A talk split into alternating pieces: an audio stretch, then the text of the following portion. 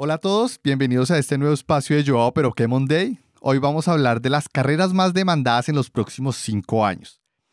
Entonces, primero, y es algo con lo que quería abrir, y era, dejemos de pensar en el futuro, porque el futuro ya está aquí, está aquí mismo y es impresionante la cantidad de información que encontré al respecto de carreras que uno no pensaría que están empezando a existir, que ya vamos a mencionar pero que realmente son curiosas y que van a tomar muchísima fuerza en los próximos años.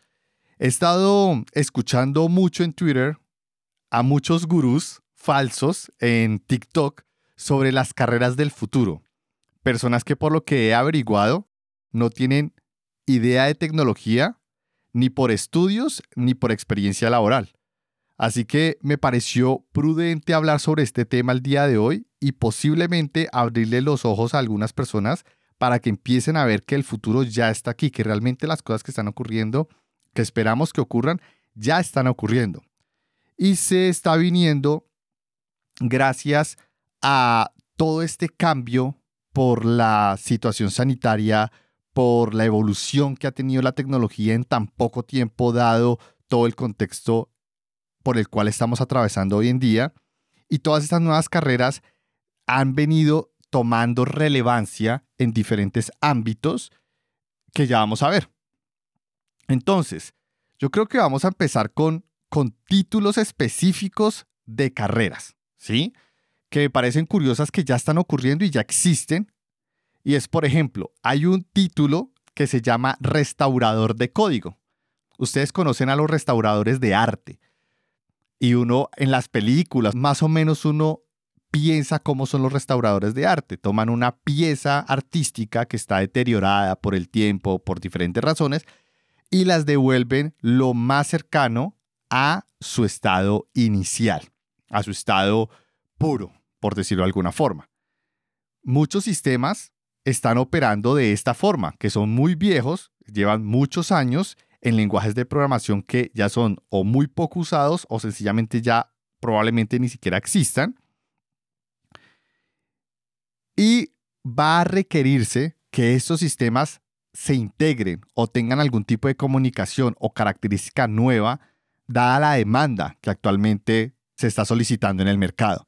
Me pareció bastante curioso que este específicamente restaurador de código, aunque no se le está dando ese título específicamente, a los cargos en muchas empresas, más que todo banca, los he visto, son personas que se encargan de estudiar sistemas antiguos para darles mantenimiento o para intentar conectarlos con sistemas nuevos. Para este específico cargo se requiere primero algún conocimiento en ciencias de la computación, algún tipo de ingeniería relacionadas a la computación, programación, desarrollo y sobre todo empezar a, aprender a ser una especie de historiador de lenguajes muertos. Y ahí me gustaría, por ejemplo, preguntarle pronto a Santiago o Salomón o a Héctor, ¿qué piensan? ¿Qué, qué opinan con respecto a, a, este, a este cargo que está empezando a aparecer o está empezando a ser bastante solicitado en la industria? Listo. De hecho, justo esto que mencionas conozco a una persona que está desempeñando este rol, trabaja en General Motors de Estados Unidos y es una persona que estudió ingeniería en sistemas. Eh, me tocó trabajar con, con él un par de meses mientras estudiábamos en la universidad en un programa de estancias empresariales. Y es curioso porque luego de unos años, cuando volvimos a charlar, que me vio involucrado en la tecnología, me contó un poco de lo que hace y es precisamente eso, trabajan con distintos sistemas, sobre todo programación de bajo nivel para las máquinas que tienen de ensamble y todo lo que hay en la línea de producción. Y precisamente parte de su trabajo es documentar lo que se está haciendo, porque hay muchas cosas que nada más están en el conocimiento de, en las cabezas de, de los ingenieros. Se baja a documentos y se genera el material para que otras personas puedan entenderlo y después llevarlo a la práctica ¿Por qué? Pues los motivos ya los sabemos, ¿no? Eh, resulta más barato capacitar a personas para que manejen estos sistemas que tener que migrar todo a una nueva plataforma, utilizar nuevos lenguajes, etcétera, etcétera. Entonces, pues sí, como, como decías yo, esto es algo que, que ya sucede más que, que algo que va a suceder en el futuro, pero obvio se va a ir viendo cada vez más y más presente. Claro, Héctor. Acá lo importante es que son cargos que van a requerir de mucho estudio, de mucha profundidad y obviamente eso va alineado con un buen sueldo, con una buena remuneración por dicho trabajo. Al ser tan pocas personas las que están involucradas en estas áreas, pues son más difíciles de hallar. Las empresas cuando los encuentran no los quieren dejar ir porque sencillamente requieren de estas capacidades técnicas para ser aplicadas en un contexto completamente comercial y de negocio.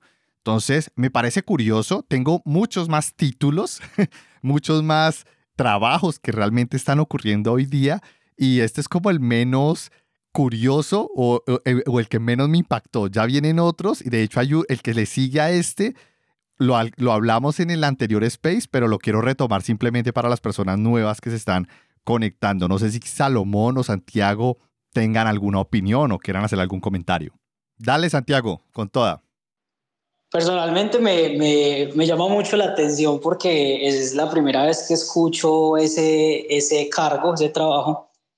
De hecho, lo acabo de buscar en Google, pero no sale nada al respecto. De hecho, salen otras cosas. Y bueno, la verdad es que siento que es algo que, que va a ser una necesidad, así como el puesto de, o, o la profesión de arqueología digital, que va a ser muy útil en unos años.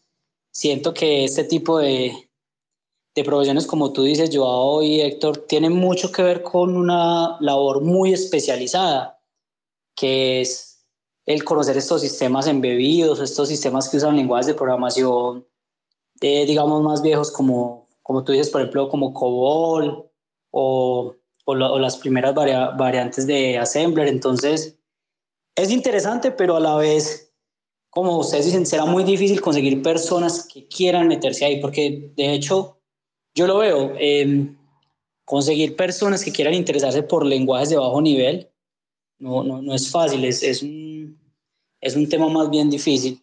Entonces, bien interesante y pues es una oportunidad para un tema muy de nicho.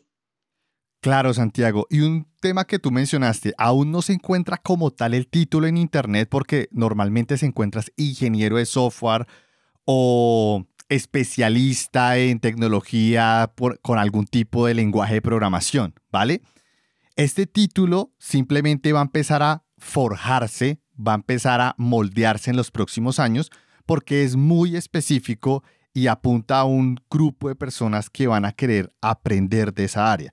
Entonces, son títulos que actualmente no están como tal consolidados, pero su actividad ya está consolidada y está empezando a crecer. Yo creo que simplemente le van a dar el nombre o se va a posicionar el nombre en un año o en dos años aproximadamente y de ahí en adelante pues ya se van a volver un poco más relevantes.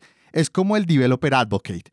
Anteriormente eran evangelizadores, ¿sí? Se les llamaban Developer Evangelist, ahora son Developer Advocates. Entonces como que el nombre va mutando y al final como se va volviendo un poco más preciso para describir el cargo específicamente. ¿Listo? Vamos a pasar al siguiente. Y este, con este hablamos con Héctor y Héctor me dio una idea y lo estuve profundizando. No sé si tú te acuerdas, Héctor, del nostalgista. Sí, sí lo recuerdo, precisamente por asociarlo con ese capítulo de Black Mirror, el de San Junipero. Exactamente, ese el nostalgista es un cargo que su trabajo va a ser recolectar y recrear experiencias de ancianos. Debido a que las personas tienen una vida tan larga, habrá un fuerte comercio en recrear las mejores partes de la vida de las personas que tengan 70, 80 o 100 años, ¿vale? Estas personas, estos nostalgistas, pueden ayudar a las personas que padecen demencia o a sentirse más seguras, felices, construyendo entornos y experiencias semejantes a su pasado o lo que recuerden asociados a sus familias. Pero Héctor hizo una buena buen comentario el último Space y fue que eso ya está ocurriendo y lo estuve buscando y exactamente eso es lo que está pasando. Se está empezando a traer la Nintendo, la Super NES, se está empezando a traer eh, hacer eventos de los 90, de los 80, de los 70 y están empezando a ir personas a estos eventos y estos escenarios físicos y estos comportamientos del mercado que se están empezando a ver muy relacionados con la nostalgia, con el recuerdo de una época, van a empezarse a traducir en experiencias más de realidad aumentada, de virtual reality. Obviamente en estos casos, por ejemplo, el nostalgista que va a estar muy enfocado a crear experiencias de personas específicamente va a estar más relacionado en el área de healthcare. Es decir, va a ser un diseñador 3D que va a tener que saber de sociología, de psicología, de psiquiatría, porque pues va a tener ese componente un poco más de salud. Pero a nivel comercial ya se está empezando a ver. Entonces eso me hizo un blow mind porque empecé a buscar Héctor y encontré muchísimas cosas nostálgicas de muchas épocas que se están empezando a poner de moda, se están creando eventos. Es impresionante. Hay cosas que no sé, a lo mejor ya me está dando el viejazo, pero yo las veo y digo, esto no tiene ni, no tiene más de 20 años que yo los disfruté, considerando que, que estoy en mis 30 y las estamos reviviendo. Y, ya mencionamos, por ejemplo, las consolas de Nintendo, el, el, el NES Mini, Super NES Mini, etcétera. Pero también hay otro tipo de experiencias, como por ejemplo, más modernas. Eh, ahora todo lo de realidad virtual, el metaverso. Yo veía por ahí, por ejemplo, que había gente que con sus headsets en su metaverso, en su mundo de realidad virtual, estaban viviendo esas experiencias, estaban viendo películas de los noventas, películas de los ochentas, estando ahí. Incluso creo que por ahí me tocó ver una imagen de alguien que decía, estoy viendo aquí The Matrix eh, como si fueran los 2000 dentro del metaverso.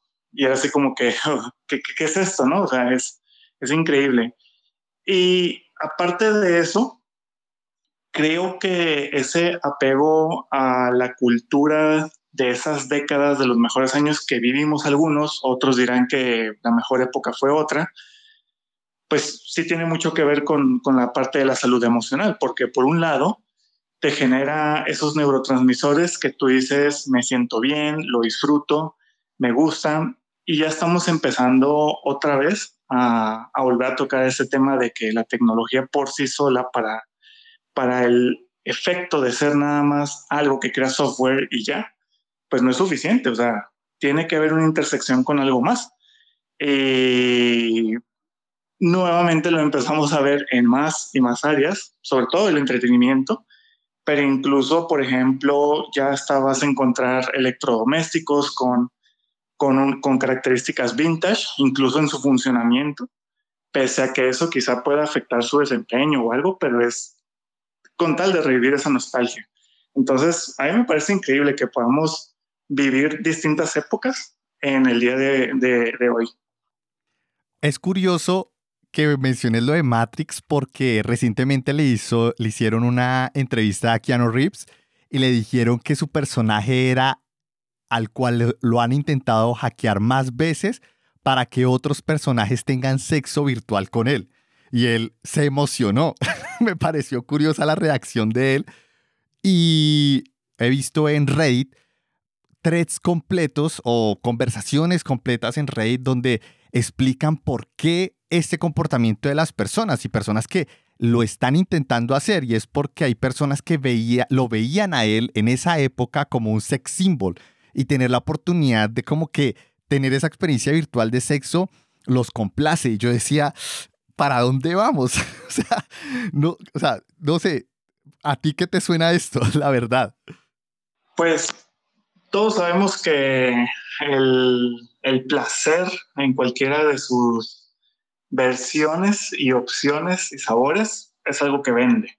Entonces, por un lado no me sorprende, por otro lado me, sí me sorprende porque pues, es algo que, que, yo no buscaría o consumiría, otras personas quizás sí, pero pues es igual, es, es interesante cómo la dinámica de las personas empieza a ir por ese lado. Increíble. Eh, voy a pasar al siguiente, al siguiente cargo. El siguiente es ética aplicada a la robótica y es una especialidad en ética de robots. Se preocupará por los problemas éticos asociados con la inteligencia artificial, los robots, la tecnología cyborg y la realidad aumentada o virtual. Tiene que ver mucho con el estudio de la filosofía, ciencias de la computación, y acá hago mención de dos compañías que están preocupadas por esto y están contratando, de hecho, gente en, estas, en estos campos. Y es Boston Dynamics y OpenAI. ¿Vale? Ustedes saben que ambos son referentes en la industria con respecto a lo que están construyendo. Ya sea por bueno o por malo, no interesa si sean los más top o no, simplemente pues están en boca a boca. Y lo que me parece más curioso es aquí es que estudiar ética, entender la ética, darle forma a esta a nivel de código, se me hace demasiado abstracto y que es algo que se debe hacer. Entonces, por ejemplo, para mí, que esto ya lo he mencionado varias veces, la segunda carrera que quiero hacer, yo espero tener esta carrera cuando cumpla los 40, es filosofía, porque sí me quiero concentrar o me quiero enfocar en esta área. No sé si valga la pena, si va a ser un trending topic en, en un par de años, la verdad no tengo idea, pero es algo que se está empezando a ver hoy día y está empezando a coger fuerza, a tomar fuerza. Entonces, no sé, eh, por ejemplo, Santiago, Salomón o Héctor, ¿ustedes qué piensan? O del público, si alguien quiere participar, puede solicitar el micrófono y bienvenidos. De hecho, aquí eh, Juanca, que está como asistente, en un tweet menciona, creo que no solo la ética aplicada a la robótica, sino aún más grande, ética aplicada a inteligencia artificial, machine learning.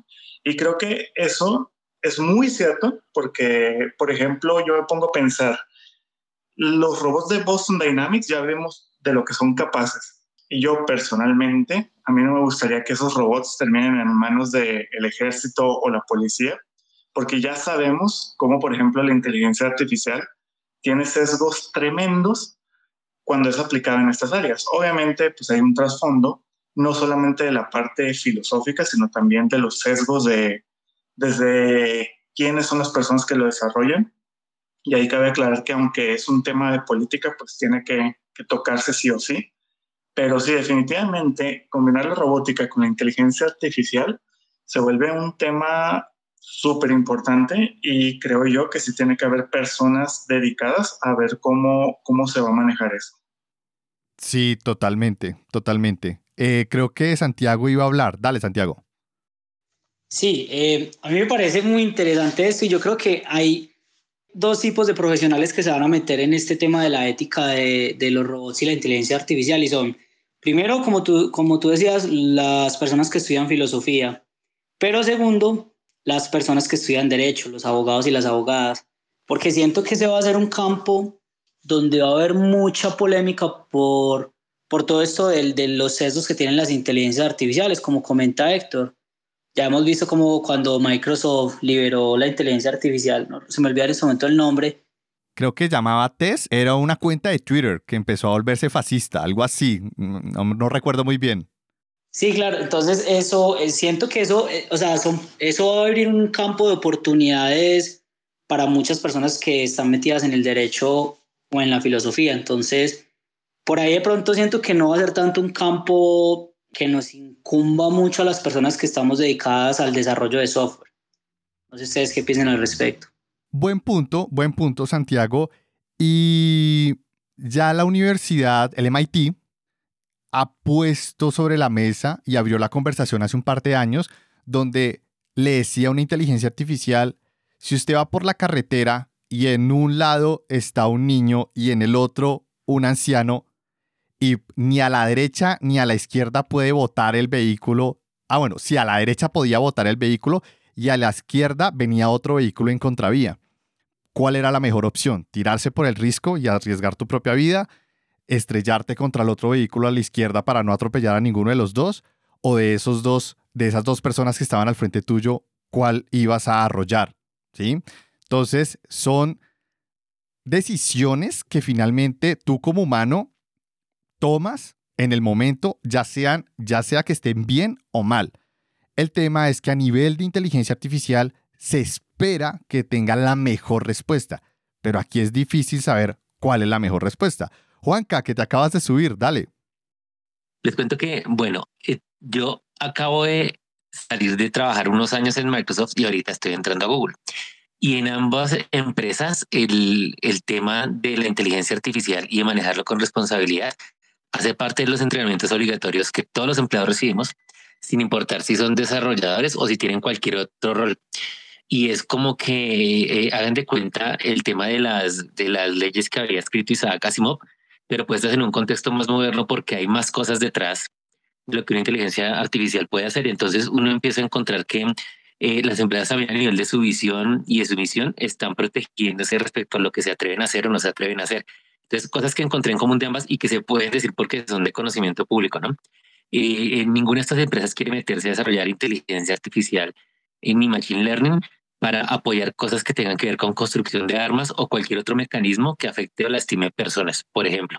Ni tampoco quieren meterse a desarrollar tecnologías que eventualmente sean utilizadas como mecanismos de vigilancia que violen la, la privacidad de las personas. Y así como esa se puede imaginar otras más. Entonces, creo que eh, nos, nos afecta a todos como desarrolladores, pero también lo que nosotros hagamos como individuos poco valor tienen si al final estas empresas, así como Microsoft y Google, no resultan siendo las que lideren el camino que, que esto debería tomar, porque un, gobierno cualquiera, y no pongamos que los malos y los buenos, porque al final eso es muy subjetivo, ¿cierto?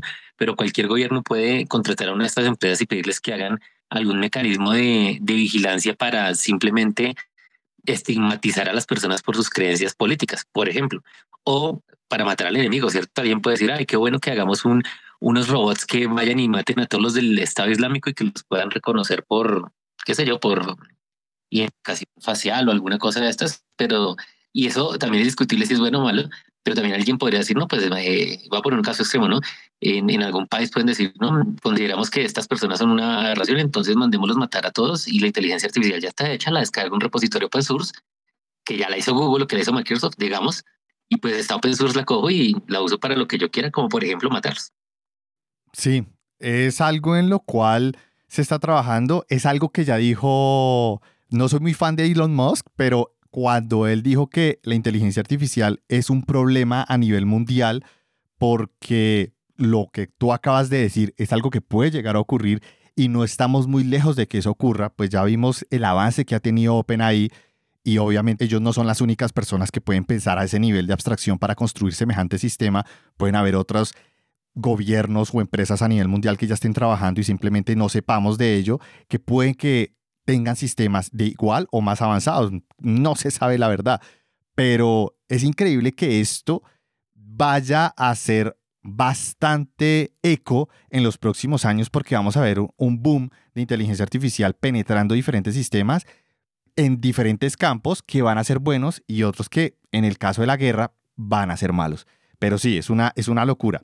Y hablando de casos buenos, o espero que sea un caso bueno porque este es otro cargo que encontré que como que es trending es los Child Assistant Bot Programmer o los programadores de bots de asistencia infantil. Diseñar robots humanoides o bueno, virtuales humanoides que ayudaran a los niños a jugar de forma segura. Estos bots pueden personalizarse y programarse para alinearse con las preferencias, valores y reglas de la familia. Acá entra muy en juego, obviamente, la programación, ciencias de la computación, pedagogía infantil y también entra la ética aplicada a la robótica. Ya hay empresas que lo están intentando hacer eh, a una escala de aplicación, que es Facebook, Instagram, Amazon con Twitch, donde están creando bots o sistemas que controlan el spam, controlen cierto contenido, ¿vale? Pero me parece curioso que ya se esté como creando, construyendo una línea específica en este campo para construir software o sistemas dedicados específicamente a los infantes, lo cual anteriormente pues se creaba o se diseñaba una tecnología y era para todos de forma transversal. Pues así nació Facebook, así nació Amazon, así han nacido bastantes sistemas de e-commerce, de aplicaciones, transversal para todo el mundo que lo descargue. Si tú eres menor de edad dices que eres mayor de edad, pues nada, yo no puedo hacer nada. Pero ahora sí se están intentando crear sistemas para estos grupos para ustedes, ¿qué tal bueno o malo suena esto? A mí me parece algo, no sé, no sé, me parece raro. Pues si me permiten volver a hablar, yo, a mí me parece fenomenal. Yo tengo una niña de 12 años y tengo un niño de 3 años. Y Mariana puntualmente, ella ha estado viviendo desde su más tierna infancia, por decirlo de algún modo, toda la evolución de los contenidos que han habido dentro de la Internet, porque ahora los niños están ahí pegados. Eh, bien sea que uno le tenga la tablet o no le tenga, o el Nintendo, o cualquier dispositivo en la casa está conectado a Internet. O sea, yo, yo digo, mis hijos nunca han visto televisión, ellos ven YouTube o Netflix, pero televisión como nosotros la conocimos jamás. Y para mí y para nosotros ha sido un desafío el tema de la moderación de contenidos. Nunca hemos creído en los contenidos 100% restrictivos porque si un niño va a un contenido, sobre todo en, en la eh, intermedia de la infancia, digamos de los siete años en adelante, si acceder a un contenido, va a acceder aunque uno se lo permita o no se lo permita en el dispositivo que sea, ¿cierto? Entonces me parece que es una movida muy positiva que hayan iniciativas y, como oportunidades en el futuro de esa moderación automática de contenidos o ese equilibrio de contenidos para los niños y que sea automático es muy importante porque para uno como padre es muy difícil estar encima. Yo a veces veo a mi niña de, de tres años con su tablet viendo videos de YouTube de los que yo quiero que vea, que son tiernos y el pequeño pony, cositas así, que es lo que los papás creemos que es, es lo que los niños ven. Pero cuando me doy cuenta ya salta a videos que, que le gustan igual, pero que no me parece que sean tan chéveres para porque para la edad que él tiene me parece que son violentos me parece que son de, de, demasiado violentos y que yo sé que yo no puedo estar encima, ni mi esposa tampoco encima de él, mirando o controlándole el que puede ver y que no, porque no podemos estar el 100% del tiempo al lado de un niño porque pues trabajamos y tenemos otras obligaciones. Entonces cuida uno media hora y el niño puede estar en cualquier lado. Así que me parece que es buenísimo que hayan más ayudas automáticas porque eh, los contenidos hoy en día son el diario vivir de un niño en todo lado en sus dispositivos, en el de los compañeros, en el salón de clase, etcétera, etcétera.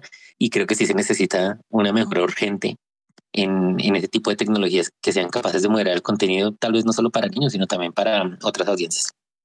Juanca, muchas gracias por ese aporte porque la verdad, yo no tengo hijos.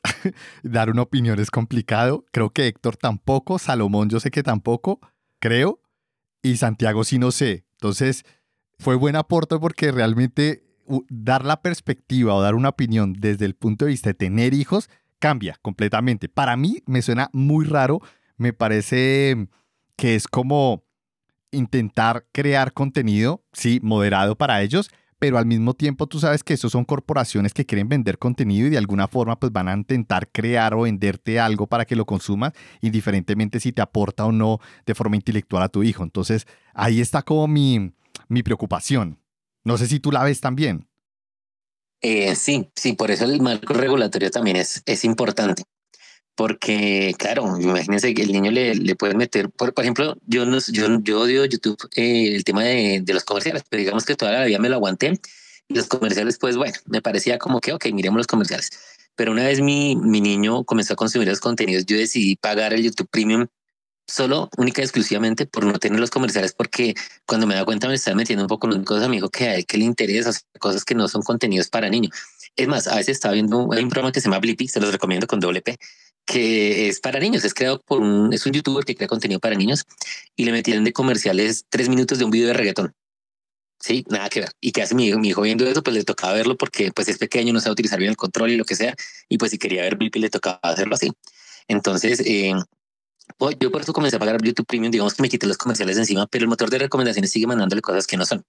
Y claro, una empresa en, cualquier momento puede comenzarle a mandar a los niños, no sé, compren juguetes de Mattel o les recomienda solo videos que tengan que ver con juguetes de Mattel o qué sé yo.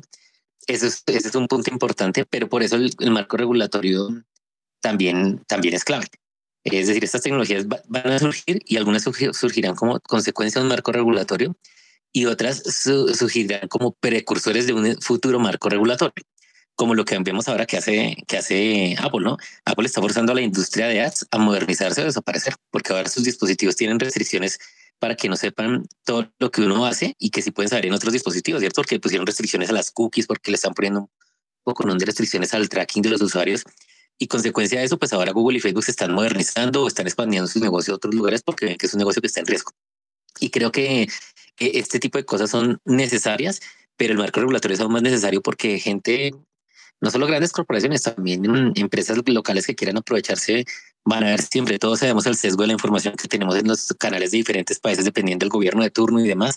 Extrapolemos eso, eh, no solo a los niños, sino también al público en general. La manera en cómo uno es manipulado por todas estas tecnologías, pues merecen un marco regulatorio súper fuerte que esté apoyando la tecnología, porque de nuevo es el problema de Facebook. ¿Cómo hace Facebook para moderar miles de contenidos que no, no tienen capacidad ni de contratar a tal cantidad de gente para moderarlos, pero se necesita entonces tecnología por detrás que haga lo que la ley diga que tiene que hacer. Sí, total, total, totalmente de acuerdo. Eh, vamos a pasar al siguiente cargo, que me parece está, está excelente este, esta discusión. Entonces, vamos a pasar al siguiente. El siguiente es bastante curioso porque se llama, bueno, lo voy a leer en inglés porque no tuve la forma de traducirlo, no sé cómo traducirlo. Se llama Net Positive Architect o es un arquitecto que intenta que haya una ganancia positiva con respecto a energías y consumo de los edificios que diseña. Entonces, con nuevos materiales, diseño inteligente y sistemas de sensores integrados, los edificios se diseñan para producir más energía, agua de la que consumen sus residentes. Los nuevos sistemas fotovoltaicos en la azotea y otros sistemas de producción y almacenamiento de energía en el sitio, los materiales de construcción inteligentes que aíslan, producen energía y monitorean el entorno del edificio, y el software de análisis avanzado, que acá es como donde entramos nosotros, permite que los edificios funcionen de manera que sean proveedores de la red energética nacional. Es decir, el mismo edificio genera energía no solo para sus residentes, sino cuando tiene exceso de energía por un sistema especializado de energía puede proveer hacia, hacia afuera. ¿Listo? Aquí, importante áreas de estudio es la arquitectura, la robótica, la, eh, la ingeniería de materiales, obviamente ciencias de la computación e ingenierías relacionadas a la computación. Y aquí quiero traer un caso específico que recientemente se ha visto eh, popular un video que la empresa china Broad Group completó la construcción de un edificio residencial de 10 plantas en la ciudad de Changsha, en la provincia oriental de Hunan, en tan solo 28 horas con 45 minutos. Entonces, me parece curioso este específicamente porque mm, este caso, a nivel de, mm, de arquitectura, porque esto son campos en los cuales muy pocas personas ya quieren ir a trabajar, ya no quieren ir a trabajar a, a construir como normalmente vemos una persona que va y construye, que se unta, que que tiene que ir a mezclar materiales, que tiene que ir a crear bases, echar cemento, eh, bueno, etcétera, etcétera. Ahora son prefabricados que ellos mismos dicen que tienen una mayor durabilidad, son más fáciles de construir, requieren de menos personal y es prácticamente es en serie, como construir un carro. Me pareció bastante curioso. No sé si hayan arquitectos aquí que nos puedan compartir de pronto una opinión, pero no sé si Héctor, Alex, Juanca, Santiago, Salomón quieran dar su opinión con respecto a este. Alex, que me acabas de levantar la mano. Este puesto está también interesante porque va más allá de construir edificios. Eh, casos donde ya están empezándose a aplicar en ciudades de Europa por medio de Smart Cities, IoT. Se conectan sensores en parques, en calles, y se están empezando a regular también los decibeles para empezar a generar mejores comunidades y que la gente viva mejor. Y sí son estos como Smart Architects for Positive Networks. Yo lo conocía así, no lo conocía como lo mencionas, pero el interés de estos arquitectos ya no es enfocarse en el edificio, que era como antes. Quienes viven en la Ciudad de México tenemos casos espantosos.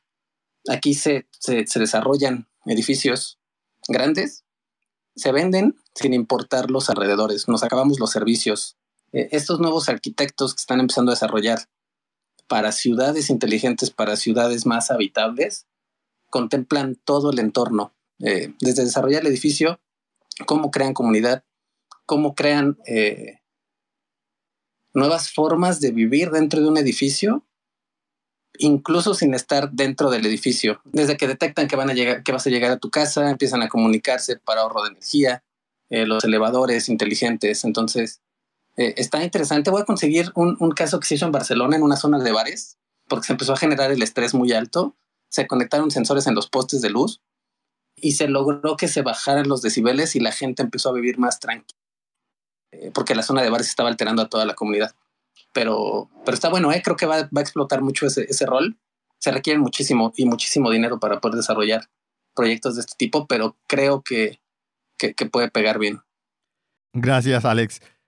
Lo curioso aquí también es que esta empresa china y otras, porque no es la única que está apostándole a este modelo, que ellos han probado y han demostrado también que también es muy rentable, es más económico, el metro cuadrado en construcción de cualquier ciudad es capaz de reducirlas al menos de entre un 30 a un 55%, lo cual si está, ibas a pagar por metro cuadrado, no sé, 100 dólares o 100 pesos, no sé, en la moneda de sus países, ahora pues van a pagar 70 o incluso 50 pesos. Entonces, me parece curioso porque es mucha más tecnología aplicada en la forma en la que la están construyendo, pero gracias a toda esa automatización van a reducir costes y pueden llegar a áreas donde es más difícil de construir y que los edificios tengan capacidad de autosuficiencia o puedan llegar a tener capacidad de autosuficiencia. Entonces, eso obviamente va a requerir de muchos sistemas,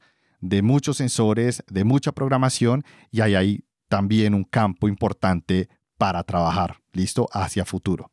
No sé si Héctor o Salomón o Santiago o Juanca tengan algo adicional. Juanca, dale.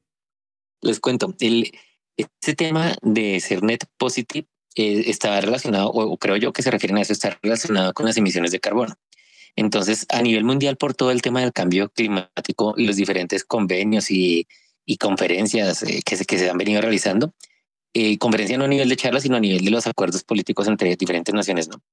Eh, se está tomando eh, un impulso grande, el que no solo se disminuyan las emisiones de carbono, sino que también el resultado de las industrias que emiten carbono o que emitieron carbono sean eh, como negativas en carbono, es decir, que no solo, no solo equiparen o eviten emitir el carbono en la atmósfera, sino que retengan carbono de la atmósfera en tierra o en cualquier otro medio. Entonces, como lo que más estoy relacionado con los temas de nube, en Microsoft tienen un tema y también lo tienen en Google de que todos sus data centers tienen que tener cero emisiones de carbono, es decir, que la energía que utilizan no debe proveer, no, no debe, al final no debe resultar emitiendo carbono a la atmósfera. Y en el caso particular de Microsoft, Microsoft hoy en día ya tiene data centers que son negativos en carbono, es decir, que toda la energía que utilizan genera como consecuencia que están capturando carbono de la atmósfera. Ya no están emitiendo, sino que ahora están capturando y, y, y están y son emisores negativos de carbono. Y todos estos diferentes proveedores de nube, Amazon, Google y Microsoft, tienen como meta para, si no estoy mal, alrededor de 2025-2027, ser totalmente no solo no solo neutrales en emisión de carbono, sino negativos, es decir, retener carbono de la atmósfera para ayudar a contrarrestar el cambio climático. Y yo supongo que así como estas empresas, otras grandes empresas están en el mismo, pues en el mismo plan, ¿no?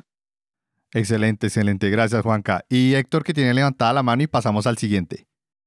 Listo. Algo que a mí me parece interesante de, de este cargo y bueno, todo lo que se relaciona respecto al desarrollo de estas construcciones es el uso de la, de la energía solar, porque la, la, verdad no estoy muy informado en, en cuanto a acuerdos, leyes, decretos o demás, pero si mal no recuerdo, hay algunos países como en España donde el gobierno incluso pone trabas a las personas o, compañías que tienen edificios donde quieren conectar eh, los paneles solares a la infraestructura del, servicio que provee la energía eléctrica. En México, esto era algo que muchas personas hacen y hacían para, por ejemplo, reducir la factura de, de electricidad. Y obviamente yo, yo sé que suena así como que muy, muy antisistema y demás, pero obviamente todas esas organizaciones y el gobierno buscando obtener el máximo beneficio, pues se interponen. Entonces, creo yo que también ese cargo va a tener que tener conocimientos respecto a políticas sobre el uso de las energías renovables, no, no, por, no en el lado técnico, sino en la parte de, de la legislación. Entonces, nada más quería agregar eso como, como dato. Genial, Héctor. Muchas gracias. Entonces vamos a, pasar al siguiente. Cada uno está bastante interesante y, me gusta, me gusta. El siguiente se llama Data Farmer o granjero de datos.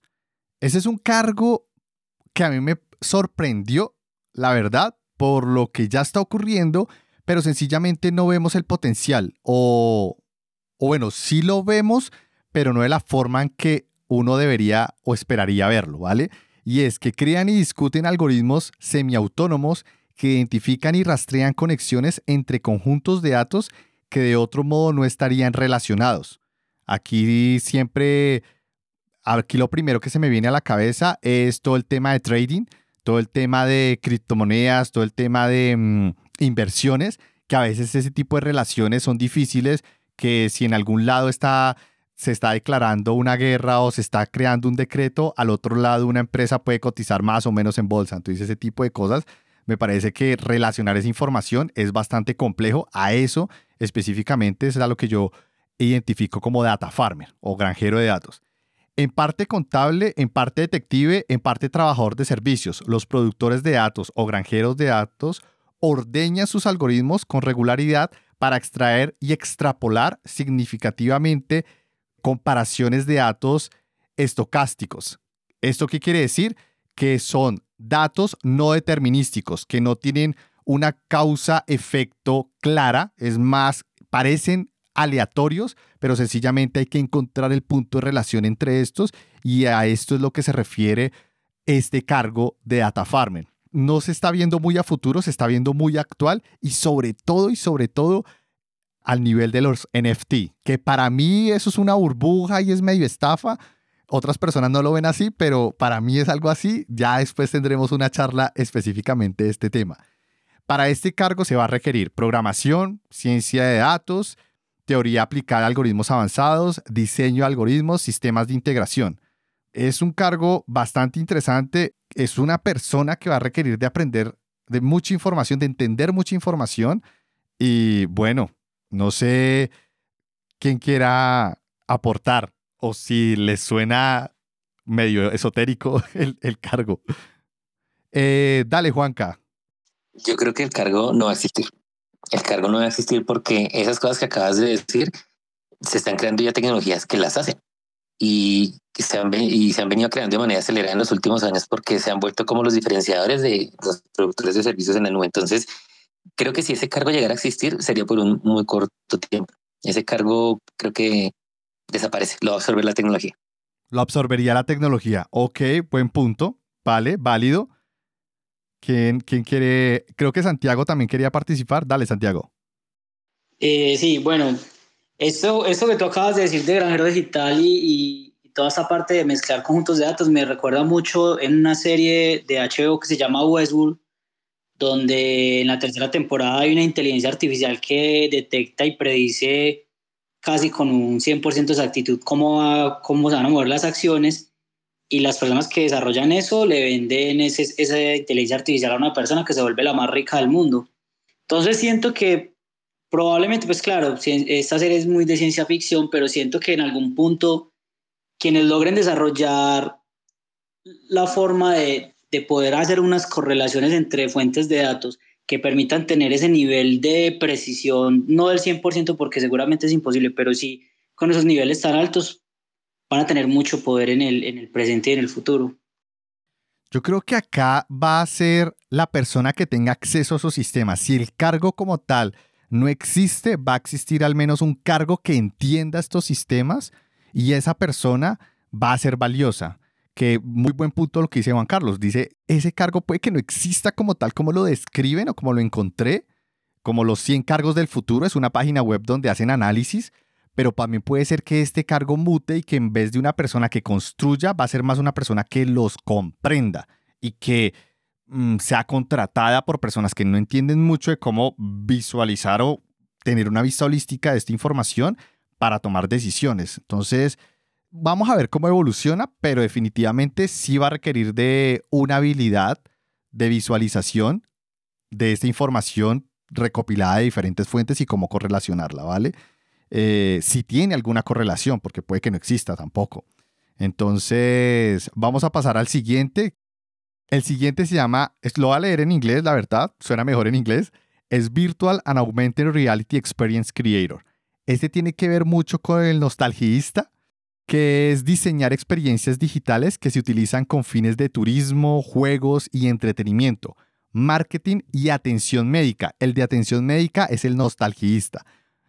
Los creadores de experiencias de realidad virtual crearán simulaciones completamente inmersivas de lugares reales o imaginarios, incluidas experiencias de turismo multisensorial en cualquier lugar de la Tierra o más allá, o películas y juegos inmersivos. Esto ya está ocurriendo. Esto ya está ocurriendo con el Xverso. No sé, la verdad a mí no me suena a metaverso. Xverso, vamos a ver qué, qué nombre pega. Pero aquí va a tener mucho que ver el diseñador 3D. Va a tener mucho que ver una persona que sepa de hotelería y turismo y aplique ese conocimiento hacia el mundo digital. Entonces, Alex, que acabas de levantar la mano. Sí, este, fíjate que es bien interesante el listado que estás dando. No están tan enfocados en una especialidad, sino están muy enfocados en una generalidad. Se requieren muchas habilidades, no necesariamente algo técnico, para poder cubrir los puestos que se mencionan. No solamente habilidades duras, se van a tener que trabajar mucho las habilidades blandas para poder, poder lograrlos. Hay algunos que están en el primer paso para llegar a ellos, como el Data Farmer. Eh, creo que estamos un pasito antes de poder llegar a puestos de ese tipo. Hay organizaciones que ya tienen perfiles de ese tipo. Y este particular del turismo creo que ya se viene dando, creo que ya está, ya está caminando. Me parece que no hemos llegado al UX adecuado en este tipo de, de experiencias, en este tipo de qué le ofrecemos a los consumidores. El, momento en donde UX, las experiencias, estén más conectadas con los productos, con la necesidad, eh, con lo que en verdad el cliente necesita y va a consumir, porque aquí estamos hablando de consumir, ¿no? O sea, ya no necesariamente una, una necesidad, sino un cómo consume la gente. Eso va a traer pagos. Creo que cripto y muchas cosas están ayudando a que todo sea digital y sea mucho más sencillo en algunas cosas. Creo que es muy, buen, muy buena la tecnología, tiene sus detalles, pero vamos en un camino para allá. Y, el hecho de involucrar turismo, el hecho de involucrar juegos, el hecho de involucrar eh, no sé, ahora que se va a ir a Marte, poder vender viajes digitales para que tú conozcas la, la Tierra o el terreno de Marte, me parece que estamos un paso muy cerca, pero se requieren que las habilidades que la gente necesita para poder llegar a sus puestos se, se empiecen a desarrollar de otra forma. Claro, Alex, sí, buen punto. La palabra la tiene Héctor. Listo. Eh, justo hoy me encontré con un tweet que me hace decir, es que esto no es de los próximos cinco años, esto es de ya el siguiente año. Por ejemplo, la nota decía que los resorts de MGM, que no sé cuáles sean, pero, pero vi la nota, eh, le está dando headsets de realidad virtual a los aplicantes de empleo para que conozcan cuáles van a ser las experiencias más duras a las que se van a enfrentar. ¿Para qué? Para que los empleados sepan bien a qué se van a afrontar, qué actividades van a realizar, dónde las van a realizar. Y, ok, esto es, quizás es un enfoque diferente al del, al del cargo que mencionas, pero el propósito de esta compañía es reducir la, la salida del personal, porque pues es costosísimo y más para una industria tan afectada por la pandemia como, como es el turismo. Entonces me parece interesante que les está dando un approach de decir, mira, este, tú estás aplicando este trabajo y te vas a enfrentar a esto y con eso ya tienen pues también una forma de, decidir, bueno, sí, esto es para mí, este es el trabajo que quiero, o sabes qué, no, no lo es, y pues seguiré buscando por otro lado. Entonces, eso me parece genial que exista la posibilidad de, de tener esa inmersión y que en algo tan decisivo como elegir un trabajo, tengas esa oportunidad de, de acercarte un poco más. Buen punto, Héctor. Sí, sí, es algo que ya se ve, es algo que ya se está empezando a identificar en la industria, en diferentes industrias, pero lo que dice Alex, sí se requiere algún tipo de inmersión, una evolución de, ese, mm, de esa experiencia para que sea realmente inmersiva. Creo que ahorita, creo que ha avanzado definitivamente, pero le hace falta como ese siguiente paso. Vamos a ver qué ocurre, pero estemos muy atentos porque es algo que se, que se debe venir. Bueno, estos eran todos los cargos que traía para hoy. Bueno, yo para terminar, Héctor, Juanca, Santiago y Salomón, me encantó esta charla y Alex, me encantó esta charla. Héctor, Santiago, Salomón, algo para, para cerrar. No, a mí me queda como de reflexión un poco que la, digamos que el, más allá de los datos, de todo lo que está ocurriendo, el, el dominio total lo van a tener las empresas que logren simular toda la experiencia con los cinco sentidos, ¿sí? Porque, es decir, con el Internet, con la realidad virtual la realidad aumentada, ya logramos emular el sentido de la vista y el sentido auditivo, ¿sí? Que es cuando vemos experiencias de realidad virtual y de realidad aumentada. Ya hay unas empresas que están desarrollando hardware para, para emitir pulsos eléctricos y que de una u otra forma se pueda emular el sentido del tacto. Pero falta, falta un componente y es que todavía nos falta una empresa, por ahí vi una que se llama Cónico, que está tratando de emular el sentido del olfato y del gusto. Entonces, si logramos que una empresa logre permitir en que las personas tengamos ese sentido del gusto y del olfato por medio de una tecnología con hardware, o sea, que podamos emular los olores y los sabores, esa empresa es la que va a pegar, o sea, la que va a ser la próxima FANG, si es que no, si es que una de estas cinco no lo hace ya. A mí no me suena mucho esa idea, o sea, no me gustaría tener algo metido en la nariz o en la boca para poder simular algo así. Eh, de pronto, ¿sabes qué? Sí podría llegar a ocurrir algo como o Neuralink de Elon Musk, algún chip metido en la cabeza y que simule algo así, pero eso ya suena muy Matrix, entonces podemos dejar esa charla para después, para una próxima oportunidad. Darle, Juanca. Yo iba a decir que eso no está tan lejos porque ustedes van a un cinema 4D y ahí mezclando olores le dan a ustedes olor a tierra, olor a un montón de cosas por, y para ambientar la película. Entonces, seguramente esa tecnología está muy cerca. Lo que verdaderamente toca mirar es el caso de uso. ¿A quién le va a interesar de pronto eso? Porque uno va a estos cines y sí paga un extra, pero a mí que huele a tierra cuando el personaje se cae en el barro pues sí es chévere, pero como que tampoco es algo que yo aspire a tener en la casa en otros dispositivos, ¿no? Entonces creo que la tecnología para eso está. Lo que es difícil validar es el caso de uso, si no va a pasar lo del Google Glass. La tecnología está, pero no pegó. Muy buen punto, muy buen punto.